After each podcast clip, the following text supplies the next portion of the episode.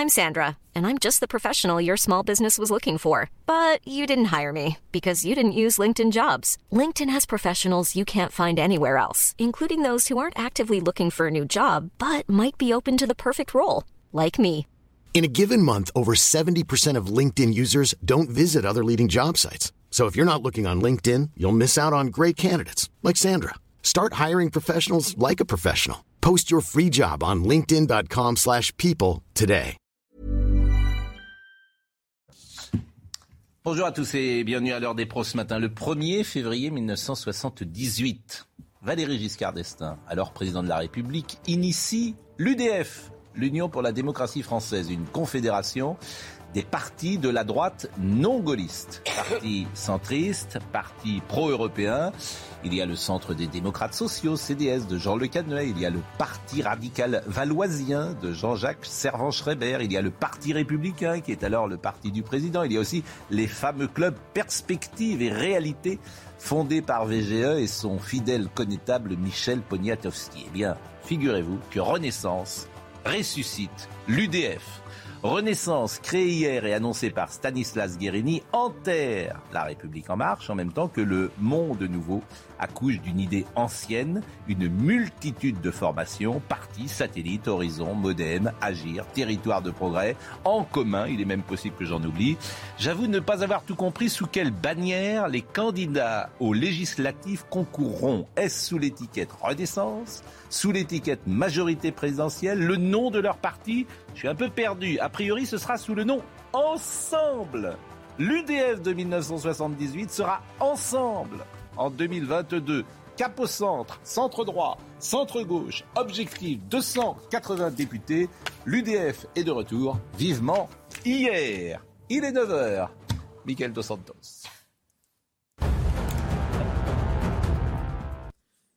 Près de 500 civils évacués à Mariupol ce vendredi. Euh, Plusieurs personnes retranchées dans la Syrie, Azovstal, ont été évacuées, indique euh, l'ONU. Le site est l'une des dernières poches de résistance ukrainienne dans cette ville euh, stratégique du Donbass. Une centaine de civils avaient déjà pu partir le week-end dernier. Une enquête a été euh, ouverte pour rechercher les causes de la mort d'une spéléologue lors d'une sortie scolaire. Alors qu'elle encadrait des collégiens lors d'une visite des cuves de Sassenage en Isère, la femme a été surprise par la montée des eaux. Après avoir été bloquée plusieurs heures, elle a été emportée euh, par la crue après avoir sauvé une adolescente. Euh, L'enseignante et un autre guide ont pu être secourus. Euh, Les élèves, eux, avaient été extraits de la grotte. Et puis le bilan de l'effondrement d'un immeuble en Chine la semaine dernière a été porté à 53 morts après la découverte de nouveaux corps. Le bâtiment de 8 étages qui abritait un hôtel, des appartements et un cinéma s'est écroulé le 29 avril euh, dernier dans la ville de Changsha, dans le centre du pays. Euh, Les autorités faisaient euh, jusqu'à présent état de 26 décès. Brigitte Millot est avec nous. On va parler euh, dans quelques instants d'obésité. Elisabeth Lévy, on croit toujours que les choses sont nouvelles. Et puis 44 ans plus tard, l'UDF. Deux Français sur trois. Mais moi, c'est bien rappelez de Français sur trois d'ailleurs. Mais il y a du Giscard d'Estaing d'ailleurs, euh, un peu chez euh, Emmanuel Macron sans doute. Bonjour Renaud Girard et bonjour Georges Fenech. Mais l'idée aujourd'hui, d'ailleurs, la majorité, ça ne suffit plus. L'idée que chaque projet soit accepté par deux Français sur trois, ce que voulait Giscard, c'est une formidable idée. Et les maires disent souvent cela. Les maires disent, si mon projet ne fait pas euh, deux Français sur trois dans ma circonscription, dans ma mairie, dans ma ville, je ne lance pas le projet. Il faut que les gens adhèrent deux Français sur trois au projet que je mets en place. La majorité ne suffit pas. Je trouve que c'est une idée qui peut être intéressante. Bon, après, c'est du centre droit, centre gauche, c'est l'UDF. Oui, mais enfin, il faut aussi des conflits euh, dans une société. Et là, c'est la politique pour les arbitrer. Vous pouvez pas simplement avoir que des choses consensuelles. C'est pas, oui, mais il faut que les gens adhèrent à un projet qui fait. Tu veux un stade de football dans une ville, bah, faut que deux euh, personnes sur trois adhèrent. Tu veux une autoroute, que sais-je, etc. Je trouve que c'est pas Ce qui est idiot. marrant, c'est qu'aucun parti dans- dans- à droite, en tous les cas, les gens hésitent à, à concourir sous leur propre bannière. Par exemple, LR, c'est pas une étiquette qui se porte C'est vrai très que bien. les hein. grandes Ah bon réformes dans Ouais. notre pays Je suis désolé, Georges. ont été adoptées à plus de deux, à une majorité de 2 sur 3. Je pense à l'indépendance de la- de l'Algérie, c'était même supérieur. Et je pense aussi à la réforme euh, introduite par le général de Gaulle de l'élection du président de la République au Ouais. suffrage universel. Toute la classe politique était contre, mais le référendum provoqué par le général a fait que deux Français sur trois se sont prononcés là-dessus. En tout cas, ce qui m'a amusé, moi, c'est la confédération, les partis satellites. C'est- Alors, c'est un copier-coller de l'UDF, et pourquoi pas d'ailleurs. Brigitte Millot, l'obésité, cette épidémie, le mot a été lancé, c'est pour ça que je vous ai demandé de venir ce matin. On va voir le sujet, on parle d'épidémie. Pas vraiment une épidémie, c'est pas Ah une oui, maladie c'est ce qu'a dit infectieuse. Oui, mais c'est c'est pas J'ai bien réellement. compris que c'était au métaphorique. sens- oh, voilà. Fléau, quoi. mais c'est vrai que ça va être bientôt une Bon. pandémie. hein. Oui, alors voyons le sujet, vous allez me dire ce que vous en pensez, parce que euh, est-ce que les gens sont plus gros qu'ils ne l'étaient il y a 50 ans? Oui.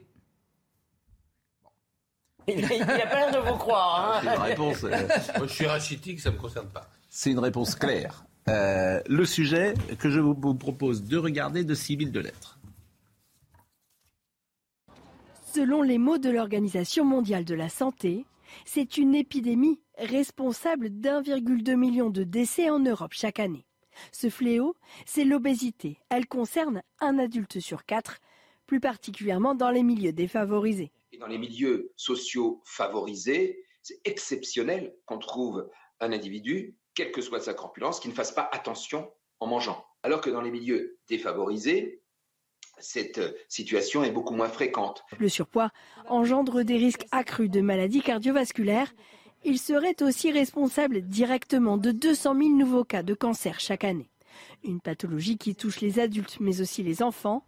Un sur trois serait concerné sur le vieux continent. Les bonnes habitudes, ça se prend tôt, ça c'est sûr. Quand un enfant euh, a tendance à vouloir un petit peu réclamer, euh, qu'on est un peu en retard pour le dîner ou des choses comme ça, prendre des habitudes de sortir un paquet de gâteaux ou des fruits et légumes, c'est tout petit que ça se joue. Les cas d'obésité ont augmenté pendant la pandémie de Covid selon l'OMS. Les restrictions ont multiplié les facteurs de risque en augmentant la sédentarité et les mauvaises habitudes alimentaires. Depuis 1975, où à peine 40% des adultes européens étaient en surpoids, la prévalence de l'obésité chez les adultes s'est envolée de 138% avec une progression de 21% entre 2006 et 2016. Bon, j'ai peur qu'on ne dise rien qu'on ne sache déjà. C'est-à-dire qu'il faut faire attention à ce qu'on mange, il faut faire euh, du sport, il faut être... euh, faut éviter le sucre, il faut éviter Oui, les graisses. euh, Et puis il faut comprendre qu'après, c'est une, mal- c'est une maladie évolutive. C'est en fait euh, l'obésité, après, ça se transforme en une maladie inflammatoire qu'on ne peut pas arrêter. C'est réellement une maladie inflammatoire, oui. Ça envoie des, des substances inflammatoires dans tout l'organisme. Et, et il faut la prendre au sérieux. C'est-à-dire qu'on on a tendance à dire, euh, à se moquer un petit peu des gros, etc. etc. Si, on a tendance, mais vraiment. Honnêtement, plus main. J'ai Oui, j'ai bah, l'impression que tout ça Dans les cours d'école, oui. J'ai- Ouais. Voilà. Oui. Il, faut, il faut bien comprendre. Et après, c'est très difficile. On peut arriver à faire quelque chose au Mm. départ. C'est pour ça que c'était très intéressant ce que disait la jeune femme dans le, dans le reportage. C'est dès tout petit qu'il faut s'en Oui. occuper. Ah oui, après, je on vous assure que vous à, à moins de vous faire opérer, la chirurgie bariatrique, Ouais. sinon après, vous n'arrivez plus à perdre. C'est très compliqué. On, on ne va rien dire, je le répète, qu'on ne sache déjà évidemment qu'il faut apprendre. Alors, où, où- où- On- on vous pas- avez des solutions Est-ce autant qu'il faut le faire à l'école, apprendre au, faire même- des cours de cuisine, de diététique à Il faut l'école commencer. Effectivement, c'est c'est pas juste en taxant. aujourd'hui. C'est pas juste en taxant les produits sucrés qu'on va Ouais. arriver à régler le problème. Je vous signale quand même qu'aucun des pays d'Europe n'a réglé le problème. hein. Ouais. Et encore en France, on est un Et petit Et peu. aux États-Unis, oui, parce que quand vous allez aux. États-Unis, vous êtes frappé Voilà. euh, visuellement Oui, par, par le nombre de, de- de- de- de personnes euh, fortes que vous croisez dans la rue. Non mais d'abord. euh, Vous voyez, vous n'osez pas dire Ouais. euh, obèse. Oui, Brigitte. Euh, Bah, euh, c'est vrai, je- c'est vrai. ouais. Brigitte, D'abord, peut-être qu'il y a quand même des choses à faire avec l'industrie agroalimentaire, sûr, parce a- que là, pour le coup, choses. non mais il y a, il y a- il y a ça. Et puis moi, ce qui me frappe, vous avez dit tout à l'heure, c'est fini, on se moque plus des gros, ce qui est vrai, ce qui est certainement très bien. D'un autre côté, moi, j'étais plutôt rond d'enfant, et le fait qu'on se moquait un peu, pas, etc. Bah ouais, bah, de- le fait que c'est- mais c'est à cause de ça, le fait qu'on se moquait un peu, m'a plutôt poussé à faire attention. Et je constate que d'un autre côté, c'est très bien que l'industrie de la mode combatte l'anorexie, etc., etc. Mais tout ce qu'on nous explique, c'est que la nouvelle beauté, alors ça, vous, moi j'ai lu plein d'articles C'est là-dessus. vrai. Dans c'est- Aime le monde l'autre jour, il y avait Oui. les nouveaux beaux et, Et effectivement, euh, C'est d'être gros. pas d'être gros, mais en tout cas de ne pas répondre forcément au canon classique de Non, la mais- beauté dont vous êtes l'illustration. Ça, c'est, ça, c'est- ça, c'est, ça, c'est très bien, peut-être, de, de- de- Oui. mais entre décomplexer c'est et encourager. Exactement, c'est intéressant. Bon, écoutez, euh, du sport, bien sûr, pas être devant la télé, bien sûr, euh, Euh, faire euh, attention à ce qu'on mange, bien sûr, éduquer son goût, bien sûr, Mm. mais bon. Alors, Oui, mais je vous ai il, il faut oui. le faire. Les sodas sont partout. Il faut Oui. arrêter. Les- Mais vous buvez par exemple des sodas, euh, coca. bon, mais les enfants, vous leur donniez, quand vos enfants, vous Non, leur donniez du Coca-Cola, etc. non, Jamais. l'eau. Ah, Et les sodas zéro, là, c'est. Non mais les. Mais non, bien sûr. Pourquoi des sodas zéro? Non. Mais non, pas de soda. Non. C'était légumes Mais verts, ça ne veut pas de dire, soda ça veut pas pas dire de- une interdiction, ça Bien veut dire que c'est réservé à certaines occasions. Et on ne, alors on ne grignote pas, évidemment, on mange pas des granolas, des pailles Mais manger Et on entre les bouge. repas, par exemple. Et on bouge, maintenant on bouge plus. Ah, on bouge plus. On ne- non, les enfants ne bougent plus, ils sont bah, jamais dehors, ils sont toujours de. Non, non, non, non. Ils sont jamais dehors. Évidemment, on les a mis pendant Et- deux et leur ans. capacité- alors, euh, je veux dire, on les a enfermés avec le Covid. Vous êtes marrants et vous trouvez ça très bien. Évidemment qu'ils étaient. Oh. d'abord, on n'a jamais trouvé ça très bien. Recommencez pas. Et tout à l'heure, le Ne professeur recommencez pas à dire n'importe quoi. nous tout à l'heure. C'est très bien. Alors moi, je suis très Moi, content. C'est la première fois euh, qu'il vient sur notre plateau, donc je suis très content. Et on va être avec lui. On lui posera euh, plein euh, de questions. Bon, je vous ai demandé de Et venir. il vient pour son nouveau livre. Il vient parce qu'il y a Voilà. Les- le virus. Moi, je vais lui poser des questions qui m'intéressent. Le virus, ce virus, le vaccin, le traitement. Ça vous va? Il faut poser les questions que vous voulez. Nouveau. Comment? Il n'y a rien de nouveau. Comment ça, il y a rien? Le virus, vous trouvez qu'il n'y a rien de nouveau? Il est curieux, ce virus. Toujours là. Oui, ça, après, il est toujours là, il n'est pas là de la même manière, mais ce qui est intéressant, est-ce que, et on en parlera tout à l'heure avec lui, ce virus, il y a quelque chose qui étonne. Par exemple, trois mois plus tard, les Covid longs et ça, il n'y avait pas de grippe long. Ça n'existait pas. Pourquoi y a-t-il des Covid longs? Manifestement, il y a des problèmes parfois neurologiques. Donc, je pense qu'on ne sait pas tout, manifestement. Mais on en parlera tout à l'heure. Vous avez repris votre émission Oui, hein, avec Martin Blachier, oui. Et Sacha, et qui est programmé donc euh, demain à 10h. demain à 10h. Mais on voulait faire juste un petit point sur le Covid, parce qu'on n'en parle plus du Covid. Ouais. Bah, oui, c'est- on, on ne parle jamais- quand, quand tout va bien, on n'en parle pas. Bah, tout va vous bien. devriez faire comme vous aviez êtes fait quand marrant. ça allait mal, faire tous les jours. Mais- Euh, Vous êtes marrant. Euh, tout, euh, tout allait pas si mal avant, simplement on ne parle plus aujourd'hui. Là, il y a eu 44 000 cas hier.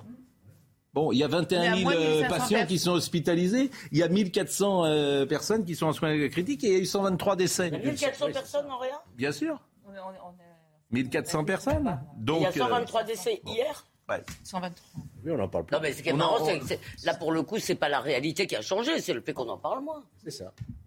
Nouveau, mais c'est des- toujours C'est un peu ce qui me semblait vouloir dire. Oui. Euh, vous avez entendu Marc plus, Doyer, euh, qui était avec nous, qui a perdu, hélas, son épouse Non. Morissette, et il pense qu'il y a un lien entre le vaccin qu'elle a reçu et la maladie de Creutzfeldt-Jacob, je le dis mal, qu'elle a euh, déclenché. Mais justement, on va peut-être écouter Marc Doyer, mais ah, on va pas écouter Marc Doyer tout de suite, me dit euh, Marine Lançon. Mais c'est important euh, de rapporter une stat euh, sur les effets indésirables.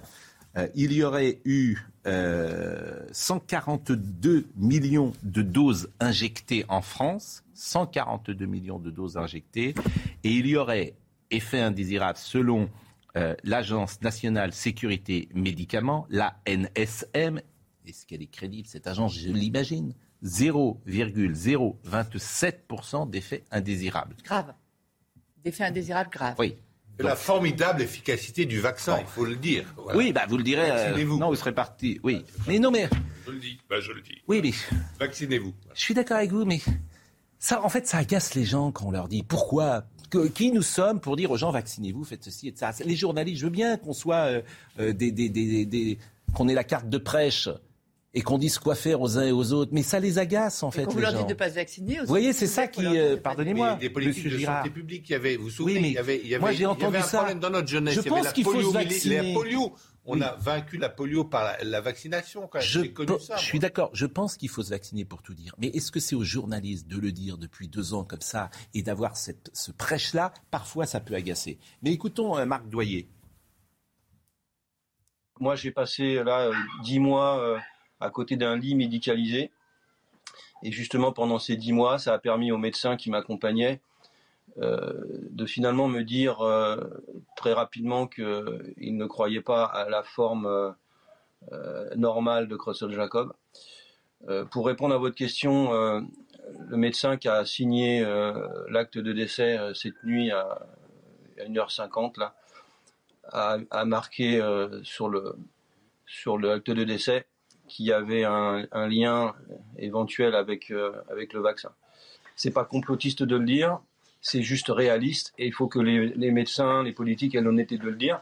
Il y a plein de cas où effectivement ça déclenche des maladies qu'on a en nous.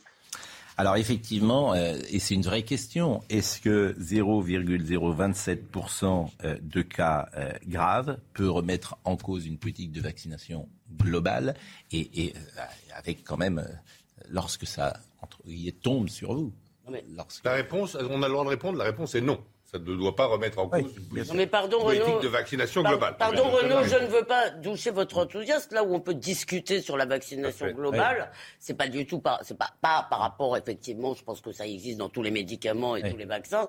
C'est par rapport à la nécessité Ah, pour sûr. toutes les Ah, populations bien de se vacciner. Bah, bien sûr. Parce que si vous là avez avoir moins. Si le 0,027% d'effets indésirables est plus important pour un gosse de 15 ans que de mourir de la maladie, comprenez ce que je veux dire Le gosse de 15 ans, il faut peut-être pas lui demander de se faire vacciner. Et Ça s'entend. statistique qui serait intéressante d'avoir en même temps, de, la, de présenter en même temps, c'est la statistique dans, dans, ces, dans ces services de réanimation. Vous avez Mm. dit qu'il y en a, enfin, vous avez donné le 400. chiffre tout à l'heure, tout Mm. à l'heure. Euh, c'est combien dans cette population non, ne sont pas vaccinés? La, sur, la très grande surreprésentation Mm. des non vaccinés qui sont en Ça, service de réanimation. Alors- Il faut le dire. Actuellement, en réanimation, il y a essentiellement des personnes ou non vaccinées ou vaccinées, mais avec des, des problèmes d'immunité Immunité. euh, importants. Et donc, c'est ce qu'on a actuellement en réanimation. Est-ce que Bon. l'obésité toujours Oui. euh, oui Ça a été. euh, Bon. Maladie, et vraiment l'obésité. Bon. Après, c'est une maladie qui fait baisser l'immunité. Et puis, euh, euh, c'est d'ailleurs pour ça, c'était la cause principale hein, au début. Dans les réanimations, on avait essentiellement des personnes obèses. Dernière chose sur la situation, la situation à Pékin, euh, comme euh, ailleurs en Chine, la capitale Pékin, peuplée de 22 millions de personnes, applique une stratégie zéro Covid. Elle consiste notamment à, en déconfinement d'immeubles, des dépistages massifs pour casser rapidement les chaînes de contamination. Le ministère de la Santé a rapporté jeudi 50 nouveaux cas positifs à Pékin, 50. Et ils ne reviennent pas en arrière, ils continuent. Oui, euh, c'est pour ils ça que- persistent sur le zéro Covid. quoi. Et On oui, préfère un et- vaccin efficace à la Oui. prison du confinement, personnellement. hein. Oui, mais c'est pour ça que quand on parlait de euh, dictature en France, tu as envie de dire aux gens, allez à Pékin. Oui, voyez euh, ce qui se passe. Et c'était euh, évidemment, euh, voilà, les autorités, effectivement, euh, a- avaient appelé... la- mais faut-. Oui. Plus que Il faut bien comprendre que le zéro Covid n'arrivera pas. Oui, bah, di- bah, dites-le à Monsieur euh, Jinping. Je sais pas si c'est- hein, voilà. Jinping. Si vous arrivez à lui parler, euh, parce que ça va pas être simple. Bon, euh, bah merci euh, Brigitte. Écoutez. Vous serez euh, demain. Donc, c'est quoi le programme demain avec Martin Blachier? Demain, on va avec Martin Blachier, nous parlerons du réchauffement climatique et avec Sacha, nous parlerons des, al- des allergies. D'accord. C'est Pas du tout. Le réchauffement Pas du tout d'ailleurs, j'ai dit pas- une bêtise. Oui, nous parlerons vraiment de médical. artérielle. Oui. C'était la semaine. Oui, d'accord. Je vois que vous êtes au courant et c'est ça qui importe pour, le- pour l'émission de demain. Euh, Monsieur Dos Santos, euh, euh, Michael Dos Santos, euh, pour le rappel des titres. Restez quelques secondes avec nous parce que vous êtes souriant. Je vais me remettre de- à tout de suite. 66 000 sans emploi créés. L'emploi salarié privé progresse au premier trimestre selon l'INSEE. L'augmentation se poursuit malgré un léger ralentissement. On connaît désormais les premiers membres du gouvernement candidats aux législatives. Gérald Darmanin se présente dans le Nord, Elisabeth Borne dans le Calvados, Gabriel Attal dans les Hauts-de-Seine, Jean-Michel Blanquer dans le Loiret. À l'inverse, Bruno Le Maire, député dans l'Eure, et Éric Dupont-Moretti dans le Nord ne se représentent pas. Et puis les autorités des îles Fidji ont saisi à la demande des États-Unis un super yacht soupçonné d'appartenir à un oligarque russe. Le navire Amadea, estimé à 325 millions de dollars, appartient selon Washington à l'homme d'affaires et député Souleiman Kirimov. J'avais pris l'engagement hier d'être euh, aujourd'hui avec euh, Nassira, euh, pardon, euh, Aboudou, euh, avec qui nous étions déjà hier. Et euh, bonjour, Bonjour. comment allez-vous ce matin?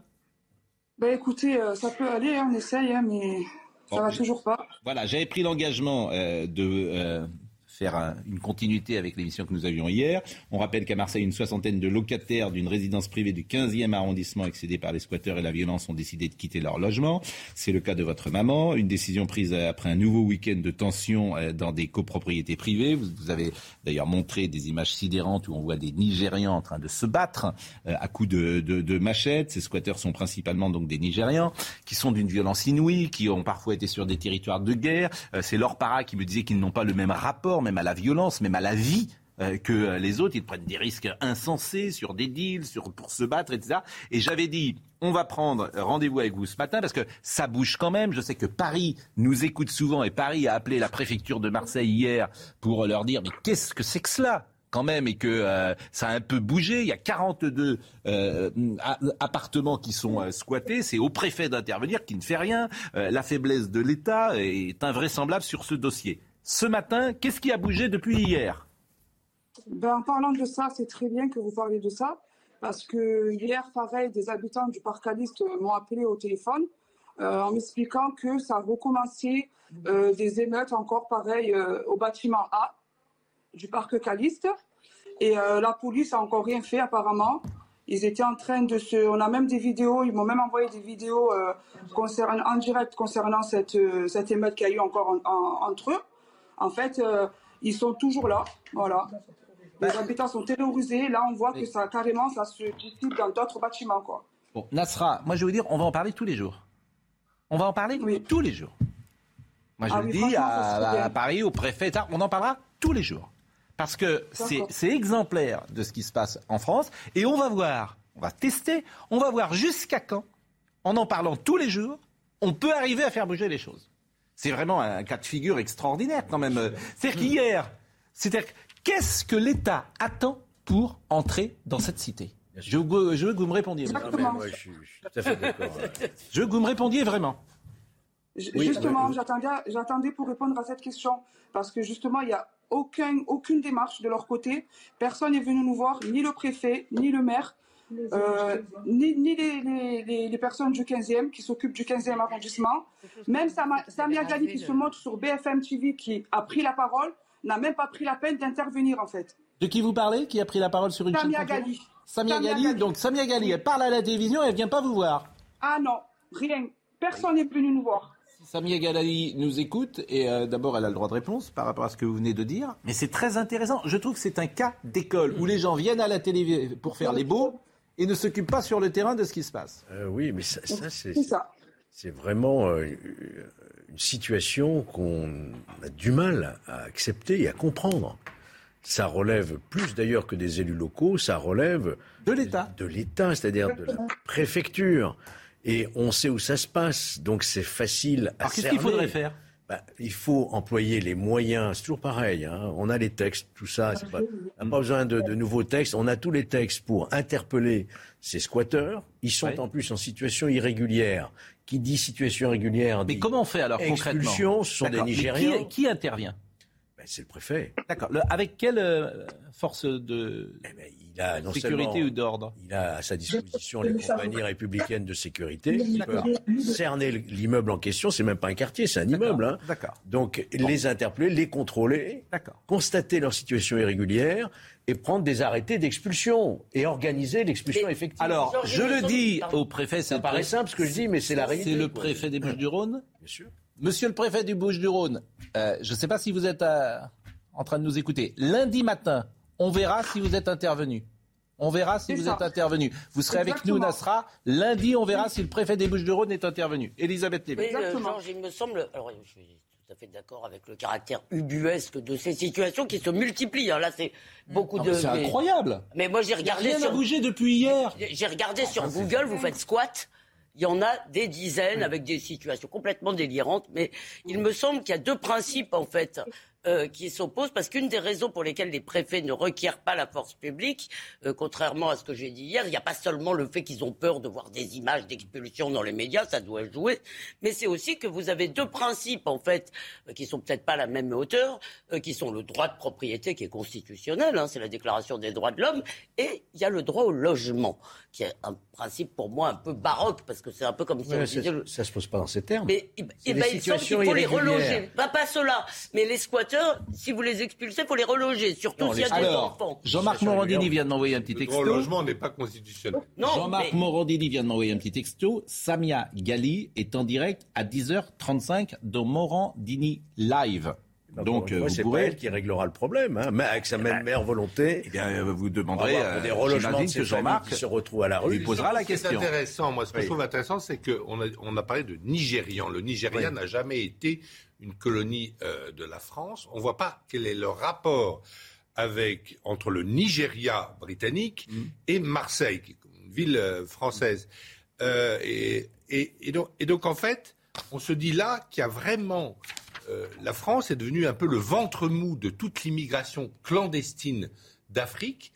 C'était euh, un thème qui est en fait pas figuré pratiquement dans le débat présidentiel, Mm. mais c'est quelque chose d'incroyable que des Nigérians Mm. aillent saboter. euh, pourquoi est-ce qu'on on- on ne les a pas empêchés d'arriver sur le territoire français? Ce que je vous propose, Nasra, et euh, je sais que Jean-Marc Morandini est en train de nous écouter, ce qui serait formidable d'ailleurs, c'est que vous interpelliez vous-même, peut-être, je ne veux pas faire euh, la rédaction en chef de Jean-Marc Morandini, mais peut-être si vous m'autorisez, euh, nous allons euh, donner euh, le téléphone à Jean-Marc, peut-être euh, vous interrogera-t-il, et de telle sorte que vous-même euh, puissiez vous mettre en, en contact avec Madame Galli, qui manifestement, euh, et elle a raison d'ailleurs de s'exprimer euh, dans les médias, mais euh, même si c'est pas elle, disiez-vous, qui n'a règle pas le le cas, mais effectivement, c'est intéressant.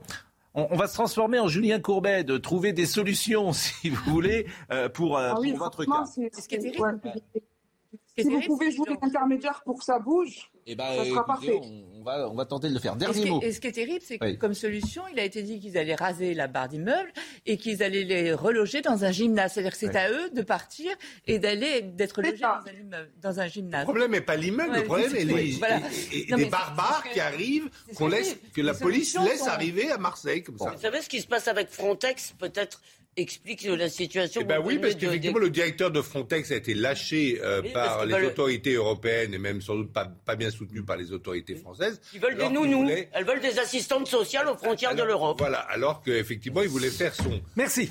Son boulot de respect des frontières. Oui, voulait dû faire la police. Merci. Euh, Nasra, je pense qu'on va vous contacter dans quelques secondes, peut-être en tout cas. Et nous, on se donne rendez-vous lundi matin pour voir si les solutions ont bougé, si vous en êtes d'accord. En un- espérant, en espérant. Parce c'est que cas qui est exemplaire. Aujourd'hui, on est toujours à la rue. hein. Eh ben c'est bien. Hmm, quoi, c'est bien, c'est pas bien du tout d'ailleurs, euh, évidemment.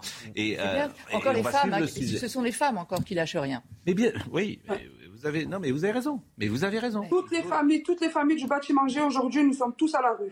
Eh ben, c'est quand même, Aucune réponse. c'est juste extravagant en fait. C'est juste Ils extravagant. ont même brûlé leur logement, vous avez vu. Merci euh, Brigitte Millot. Nathan Dever vous rejoint. On a pas mal de petits sujets. Je le répète, on sera avec Didier Raoult entre 10h et 10h30. Si vous avez des questions euh, à lui poser, passez par Internet. Et demain, on parlera d'hypertension.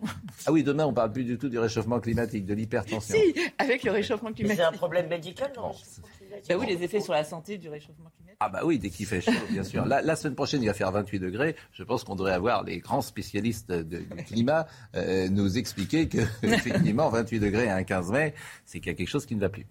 Euh, la pause, à tout de suite.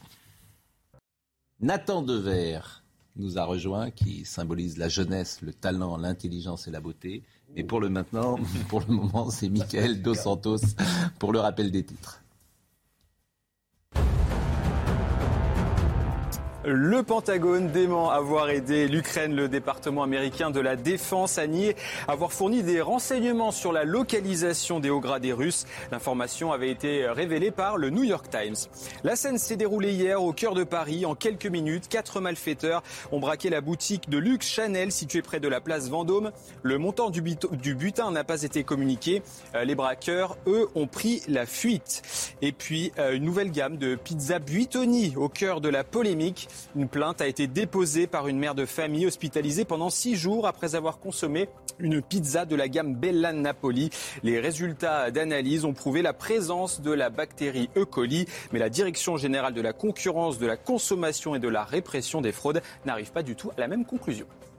Merci euh, Georges Fenech. Je suis pas un fan d'instrumentaliser bien sûr les faits divers et, pourquoi pas de, de- de- de- d'y voir euh, quelque chose qui peut se passer euh, régulièrement et, tout le temps. Mais euh, hier, on a quand même appris que euh, Nancy, un homme de 37 ans, Nicolas A, a été mis en examen pour viol sous la menace d'une arme et menace de mort réitérée et que ce suspect donc a été placé en détention provisoire. Mais il se trouve que cet homme avait été condamné à 20 ans de prison en 2010. En 2010, 20 ans de prison.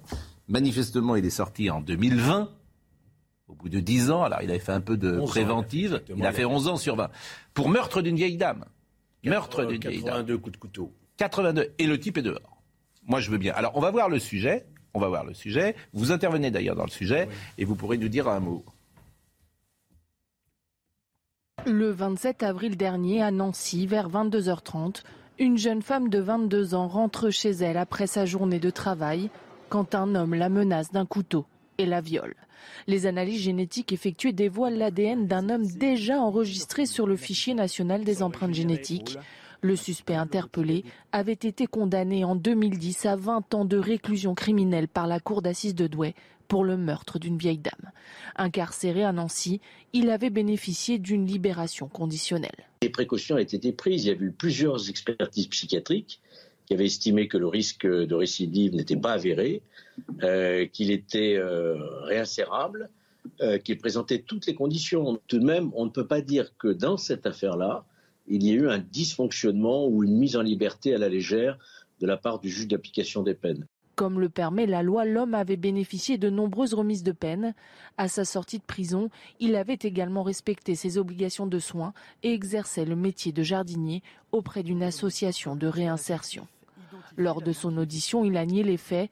Présenté à un juge d'instruction, il a été mis en examen pour viol sous la menace d'une arme et menace de mort, puis placé en détention. Alors, ce qui m'intéresse évidemment, c'est son passé judiciaire. Les faits euh, des 82 coups de couteau dont vous parlez datent de 2008.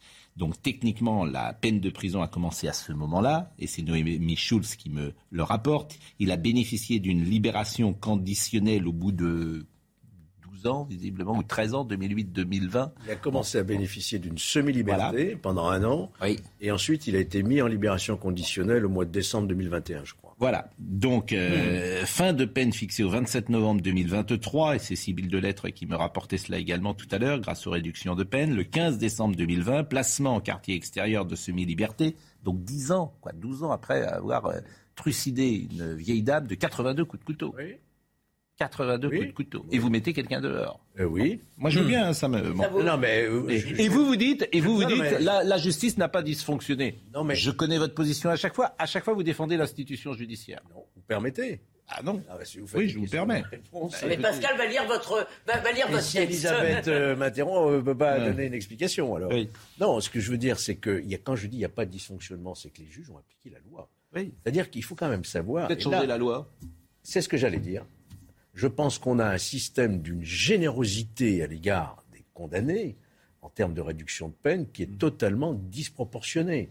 Vous savez que une peine, euh, vous pouvez aller peine criminelle jusqu'à six mois de réduction de peine par an effectuée Mm. entre les réductions de peine automatiques, les crédits de réduction de peine, les réductions de peine supplémentaires, on peut arriver jusqu'à des réductions de moitié. Donc vous de faites la peine. moitié de votre peine. Donc je dis les juges ne font qu'appliquer cette loi que le législateur a voulu. Et moi je trouve, et on est des, Ça se passe comment ailleurs Voilà, on est Voilà, un des c'est ça rares qui pays au m'intéresse. monde à avoir Ouais. une telle générosité. Et, à Mais aux États-Unis, par exemple, dans le même cas. si vous dévitalisez la Oui. peine, c'est la certitude de la peine qui, qui dissuade le récidiviste. C'est pas le quantum de la Les- peine. les- les- aux États-Unis, par exemple, dans un cas similaire, une personne tue une vieille dame de 82 euh, coups de couteau. Qu'est-ce qui se passe? Ah non, aux États-Unis, ils sont beaucoup plus sévères. Beaucoup plus- Même aux États-Unis, vous avez un million de détenus qui, rapportés à notre population, ferait 600 000 détenus en France. On en a 60 Aux États-Unis, dans certains cas, c'est Aux États-Unis, vous avez même la règle euh, imprisonment without parole, c'est-à-dire qu'à la troisième infraction, three strikes and you are out. À la troisième infraction, vous êtes sûr et certain de ne jamais sortir de prison. Donc la perpétuité réelle aux États-Unis, ça a un sens. Ça dépend des États, hein, bien sûr. Ça dépend des États. euh, les États-Unis ça sont des- dépend un des État États. fédéral. Écoutez, Mais on a quand même le sentiment, oh, il y a la loi, mais on a le sentiment, si vous voulez, après il y a l'appréciation bien sûr, que l'obsession de notre système, c'est les droits, de, de- de respecter absolument scrupuleusement jusqu'à les droits des délinquants. On l'a vu pour les squatters, excusez-moi, on le voit, ce qui est peut-être moins, évidemment, moins frappant. Euh, là, on le voit aussi, le droit des délinquants doit être scrupuleusement Il y avait respecté. même des, des crédits de réduction de peine. C'est-à-dire que dire le quoi, condamné qui a pris 5 ans, il arrive, formalité d'écrou, il rentre en prison. On lui dit, monsieur, vous avez d'ores et déjà 3 mois par an, on les enlève, ça fait déjà 15 mois de moins, vous n'avez plus que 3, mois, et demi- trois ans et demi à faire. Sans, sans attendre de voir s'il se comporte bien dans la prison, il y a des crédits de combien des Alors à quoi ça sert de prononcer une peine Et donc je pense que et les courtes peines, on n'en parle pas, on en parle ici souvent. Les courtes peines, elles sont immédiatement transformé en autre chose. Donc le problème en France, je pense, de l'institution judiciaire, c'est la loi qui est trop généreuse en termes d'aménagement des peines. Même, c'est même, c'est, non, ce qui est très important, ce qu'a dit Elisabeth, c'est un État qui, depuis des, années, dans, même dans sa version législative ou dans sa version euh, judiciaire, un État qui est plus intéressé à euh, défendre scrupuleusement les délinquants, les, clandestins, les trafiquants, etc., que les honnêtes citoyens qui payent des impôts d'ailleurs considérables pour demander à l'État de les protéger. C'est ça le problème. Et c'est un problème de société. Pas aussi caricatural que vous quand même. Je pense pas que je ne serais pas aussi caricatural que vous. L'État ne défend pas l'État ne défend pas plus les délinquants que les autres, mais, mais en tout cas. Leurs droits doivent être vraiment. Bah si, les droits de la défense, c'est bon. Et puis, il y a juste un, autre. On va. Oui, allons-y. En dehors de la question de la quantité de la peine, il y a un autre problème qui est le problème de la récidive. On sait qu'aujourd'hui, je cite de mémoire, mais je crois que 30, entre 30 et 40 de taux de récidive dans l'année de la libération. C'est-à-dire que là, il y a un dysfonctionnement global. Parce que la, sanction ne leur fait pas peur dans la mesure où ils savent qu'ils ne vont pas l'exécuter complètement. Non, mais ça pose même un problème. Pardonnez-moi, pardonnez-moi de le dire comme ça, mais ça pose même un problème fondamental de, une personne qui euh, tue une vieille dame avec 82 coups de couteau. Est-ce qu'elle est capable, cette personne, de se réinsérer et c'est un problème presque moral, est-ce qu'elle est, est, qu'elle est capable de changer? Bon, chacun aura un avis là-dessus. Moi, j'en ai un comme tout à chacun. Je pense qu'il y a des gens qui sont perdus pour la société. Parfois, c'est pas d'ailleurs de leur faute d'une certaine manière ou de leur responsabilité. ça. la justice a beaucoup de mal à, reconnaître cette idée que des gens ne seraient pas récupérables. Il y a des condamnés qui ne sortent pas. Hein, mais oui. en série. Oui, bah, heureusement que bah, ceux-là ne sortent oui, pas. Heureusement que Fourniret et Dutroux euh, et Dutroux ne sortent pas. Oui, je suis d'accord avec Combien ça C'est le problème de l'acte de barbarie en droit. Fourniret est mort, hein, je le précise d'ailleurs. L'actualité judiciaire aux États-Unis. Qui peut recommencer, quoi. Alors, soyez sympa, parce que comme on a tout à l'heure euh, Monsieur Raoult, je voudrais aller avancer vite et traiter plusieurs sujets. Euh, donc, euh, Johnny Depp, on le suit pas tous les jours, mais on le suit un peu, mais ce procès passionne l'Amérique.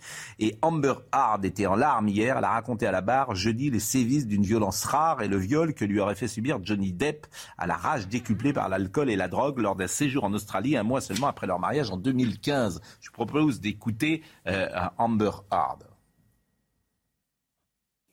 Quelle pénétration, s'il y en a eu une, y a-t-il eu dans votre vagin? Avec la bouteille?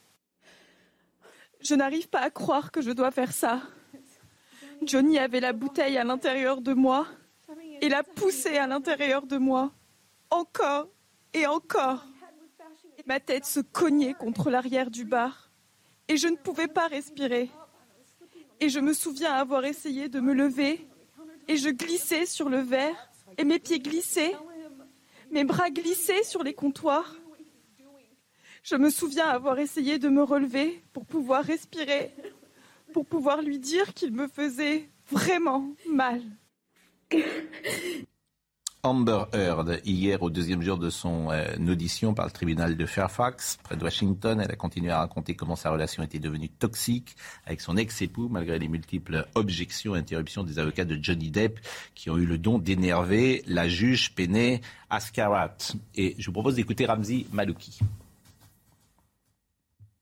Pour la deuxième journée consécutive à la barre, Amber Heard a évoqué au moins cinq agressions physiques ou sexuelles de la part de Johnny Depp. Et pendant ces témoignages, l'acteur avait soit les yeux baissés, soit échangé avec ses avocats sans jamais avoir de contact visuel avec son ex-épouse. Et cela n'a pas échappé à l'entourage d'Amber Heard qui a immédiatement publié ce communiqué. C'est très sec, je cite, Monsieur Depp n'a pas eu le courage de regarder Mademoiselle Heard. Son comportement tout au long de ce procès a été aussi lamentable que son comportement durant leur mariage. Fin de citation. Une attaque ciblée donc pour tenter de limiter les dégâts au niveau de l'opinion publique, alors que les soutiens pour Johnny Depp se multiplient tous les jours avec des hashtags comme le hashtag justice pour Johnny Depp ou encore le hashtag Amber Heard est une menteuse, des vidéos visionnées plusieurs milliards de fois. Ce qui a d'ailleurs conduit la juge de ce procès de rappeler au jury de ne pas aller sur les réseaux sociaux et de ne pas tenir compte des réactions sur la toile. Un jury qui devra rendre son verdict dans un peu moins de deux semaines. Et je rappelle que Johnny Depp réclame 50 millions de dollars de dommages intérêts à son ex-femme. Il l'accuse d'avoir ruiné sa réputation et sa carrière après avoir affirmé en 2018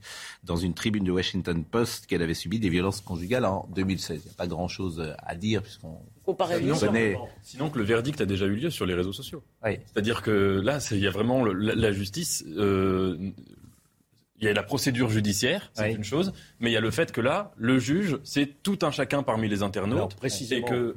je voudrais juste faire remarquer, mais vous l'avez tous remarqué, on assiste en direct aux audiences, ce qui n'est pas possible en France. Heureusement d'ailleurs. Et, les, deux l'ont demandé. Les deux l'ont demandé. Je ne suis pas sûr. Johnny Depp et Amber Heard. La transparence du système judiciaire américain, on n'y est pas encore. C'est le, spectacle. Euh, je pense qu'avoir accès directement à la justice, je pense que quand même, ça peut présenter un intérêt pédagogique. Mais c'est le cirque aussi, euh, Jean. Oui, non, quand c'est bien maîtrisé, euh, non. Rappelez-vous O.J. Simpson. Marine Lançon, en tout cas, me demande de ne plus prononcer les noms avec l'accent. Le nom? Les noms, avec l'accent. Elle me dit l'accent, c'est pas possible. Donc j'ai mal dit Amber Heard. Il faut paraître libre ah oui. C'est de la diffamation. Hein, c'est de la diffamation. Pas... Hum. Euh, L'Ukraine, l'Ukraine, l'Ukraine, l'Ukraine. Elle n'a pas quitté après cette scène bah oui. de la bouteille? Je ne sais pas s'il faut la diffuser à, des, euh, à tous les téléspectateurs américains. Moi, je serais plutôt pour de la discrétion. Mm. Mais après cette scène de la bouteille, euh, je ne comprends pas qu'elle n'ait pas quitté immédiatement Johnny Depp. Ça s'appelle l'emprise mentale. Alors, euh, voilà. Je vous propose de ne pas faire de commentaires en fait, parce que c'est impossible, si j'ose dire. On peut le regarder et. Alors l'Ukraine. Voilà, l'Ukraine. Alors, que prépare Poutine? J'entends dire qu'il va déclarer la guerre le 9 mai. Je ne sais pas à qui d'ailleurs, euh, puisqu'il l'a déclaré à l'Ukraine. On voit le sujet et vous intervenez. Une opération de nettoyage dans le centre de Mariupol, à quelques jours des commémorations du 9 mai. Nous participons à cette mission humanitaire pour restaurer les parcs et les monuments avant le 9 mai, afin que les citoyens de Mariupol puissent marquer cette fête. Selon les renseignements ukrainiens, la Russie préparerait un défilé militaire dans la ville, presque entièrement sous contrôle de l'armée russe. Comme chaque année, le pays célèbre la victoire sur l'Allemagne nazie en 1945. Mais après neuf semaines de guerre en Ukraine, des démonstrations de force sont attendues. L'avion de ligne Ilyush 286 devrait survoler le pays. Censé transporter les hauts responsables en cas d'attaque nucléaire, il n'avait plus été vu en vol pour cette occasion depuis 2010. Si Vladimir Poutine pourrait réserver des surprises, le ministre russe des Affaires étrangères Sergei Lavrov a d'ores et déjà fait savoir que le 9 mai ne signifiait pas la fin du conflit en Ukraine. Au total, une trentaine de défilés sont attendus dans tout le pays. Vous allez nous dire dans une seconde ce que prépare euh, Vladimir Poutine, mais Michael Dos Santos, puisqu'il est 9h45.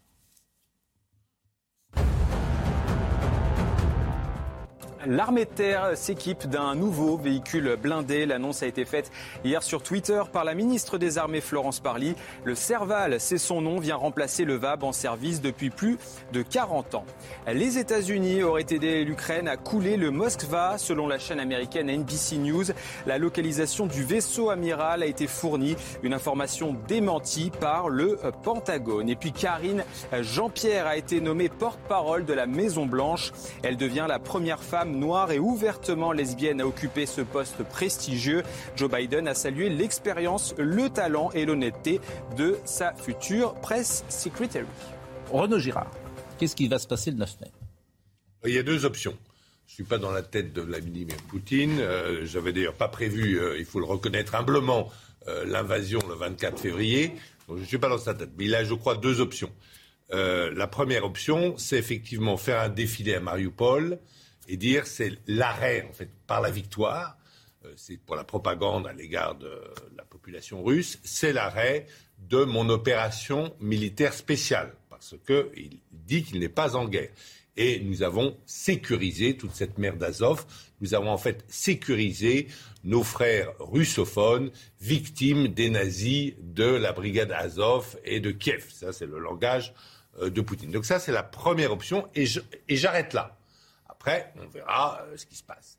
Si effectivement vous avez une attaque des Ukrainiens, par exemple, contre la Crimée, là, vous pouvez avoir une guerre beaucoup plus longue. Deuxième La deuxième option, c'est si, comme certains euh, de, ces généraux lui suggèrent, mais il faut bien comprendre qu'en fait, Poutine, c'est plutôt un centriste en Russie. Il y a des gens qui sont beaucoup plus extrémistes que lui. Il faut bien comprendre ça. Et il y a des généraux qui euh, veulent aller jusqu'à Odessa. Et Odessa, c'est très difficile d'aller jusqu'à Odessa. Il y a le fleuve Dniepr qui est très large à traverser. Et ce serait une énorme bataille avec euh, ce qui se passera aussi sur la mer Noire, avec ces bateaux qui ont été coulés, etc. Donc, La deuxième option, ça serait qu'il continue la guerre euh, et qu'il prononce, alors à cette occasion, peut-être la mobilisation générale et qu'il utilise le mot guerre à l'Ukraine en disant les Occidentaux étant euh, ravitaillant, euh, équipant l'armée ukrainienne, sont devenus des co-belligérants avec l'Ukraine et donc nous entrons carrément en guerre en Ukraine. Ça, c'est la deuxième option. Personnellement, je la pense, je pense la moins probable. Mais je peux me tromper. Je pense que le 9 mai, un défilé à Mariupol peut être l'occasion pour, pour dire, pour, de dire pour Poutine on arrête les frais et on verra si le cessez-le-feu tient et, et, ce que donneraient des négociations. Et dans l'actualité euh, de la Russie, Vladimir Poutine a présenté euh, hier ses excuses au Premier ministre israélien, M. Bennett, pour les propos de son chef de la diplomatie, euh, Lavrov, qui avait affirmé qu'Adolf Hitler avait du sang juif, selon un communiqué du bureau de M. Bennett, c'est lui qui a donné cette information. Le Premier ministre a accepté les excuses du président Poutine pour les remarques de Lavrov et l'a remercié d'avoir mis au clair son attitude concernant le peuple juif et la mémoire de l'Holocauste, ont indiqué les services du Premier ministre israélien. Voilà ce qu'on pouvait dire euh, sur euh, ce sujet.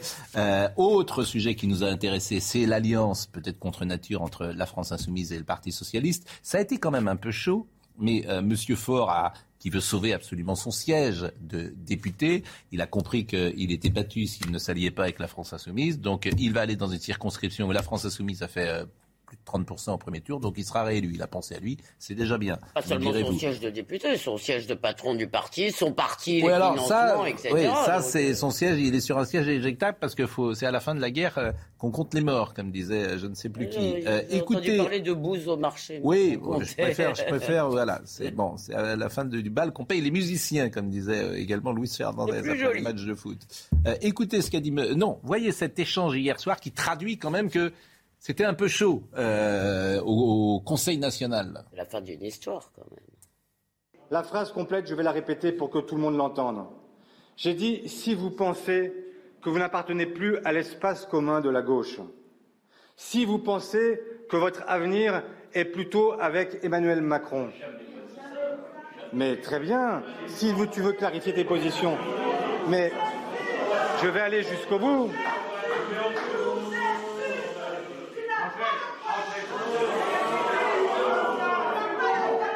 Allez, allez, allez, allez, allez, allez. Baisse, baisse, baisse un peu de ton. Tu baisses un peu, baisse un peu. Mais je ne vois pas en quoi je t'insulte, parce que si tu ne te sens pas. Mais franchement. Hmm. Bon, on voit bien. Alors, on ne sait pas qui intervient dans la salle. Manifestement, c'est une opposante. Euh, on distingue que c'est une femme, mais on comprend bien quand même que pour ceux qui sont attachés à la gauche euh, républicaine, euh,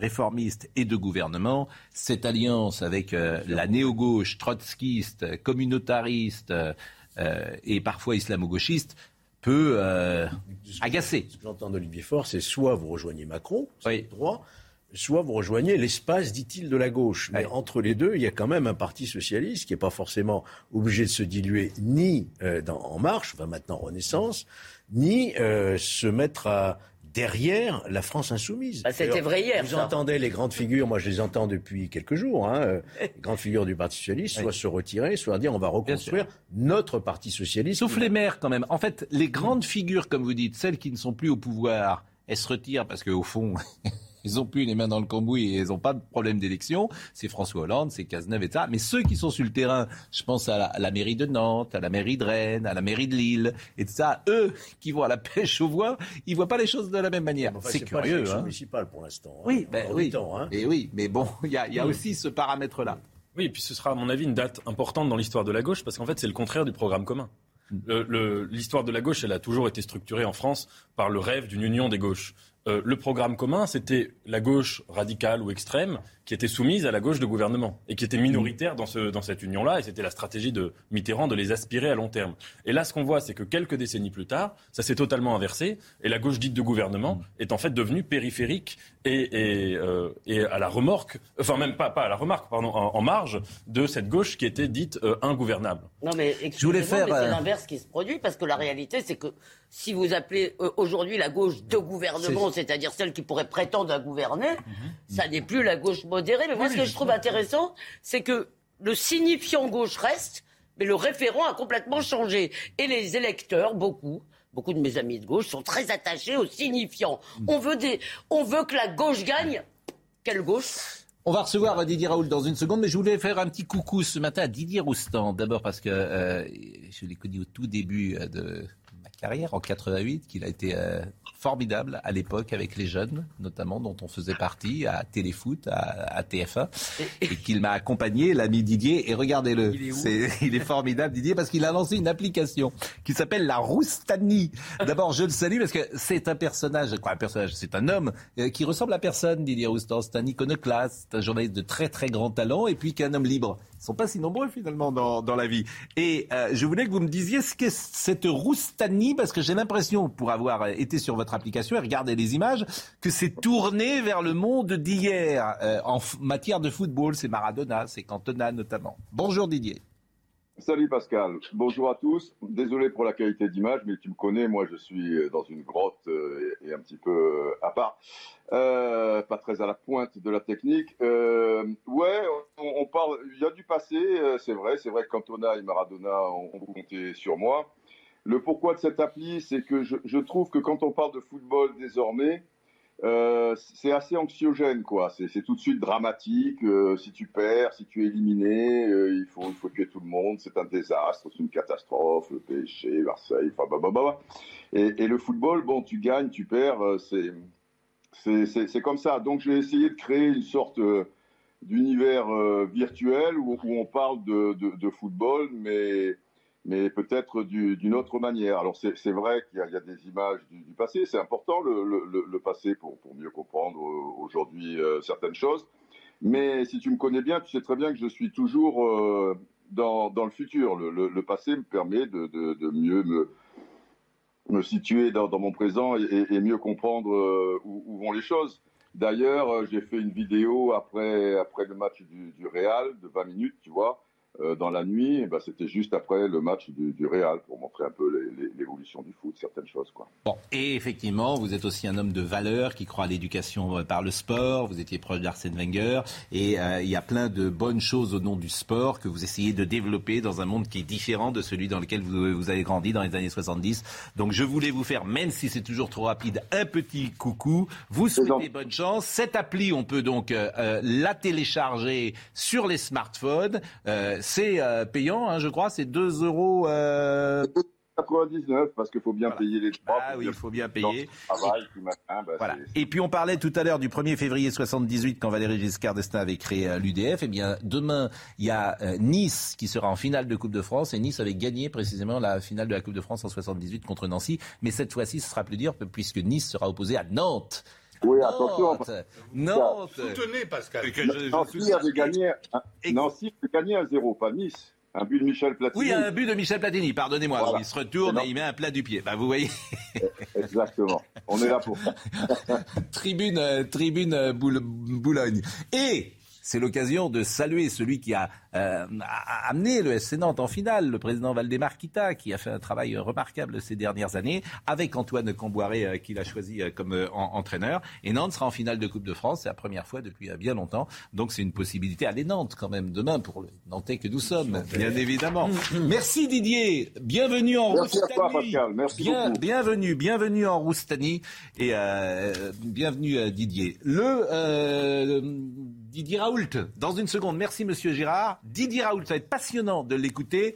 Le virus, le vaccin, le traitement, et puis euh, l'atmosphère qu'il y a en France, ce qui a été décidé sur, la, pandémie, et notamment le, le confinement. Qu'est-ce qu'il en pense? Où en est-on aujourd'hui? L'avenir, bien sûr. Est-ce qu'il a eu le sentiment parfois d'avoir raison ou au contraire de s'être trompé? Toutes ces questions dans une seconde. Didier Raoult est avec nous, carnet de guerre Covid-19, c'est passionnant. Et avant, il avait, euh, il avait publié avec une, vidéo, avec une photo d'ailleurs qui m'avait un peu euh, euh, surpris, Chronique pour une humanité en quête de repères, où vous aviez un visage plutôt sombre. je ne sais pas si ça... Vous choisissez par exemple, vous validez la photo sur. On, me demande mon avis, mais, vous savez, comme ça, comme par le, je le répète souvent pour le destin, vous savez, je me laisse assez faire. Ça n'apparaît pas spontanément. Que là, effectivement, il y a un regard un peu, sombre, qui est, différent d'ailleurs de, de l'autre couverture. Michael Dos Santos le rappelle des titres et après on est ensemble pendant une demi-heure.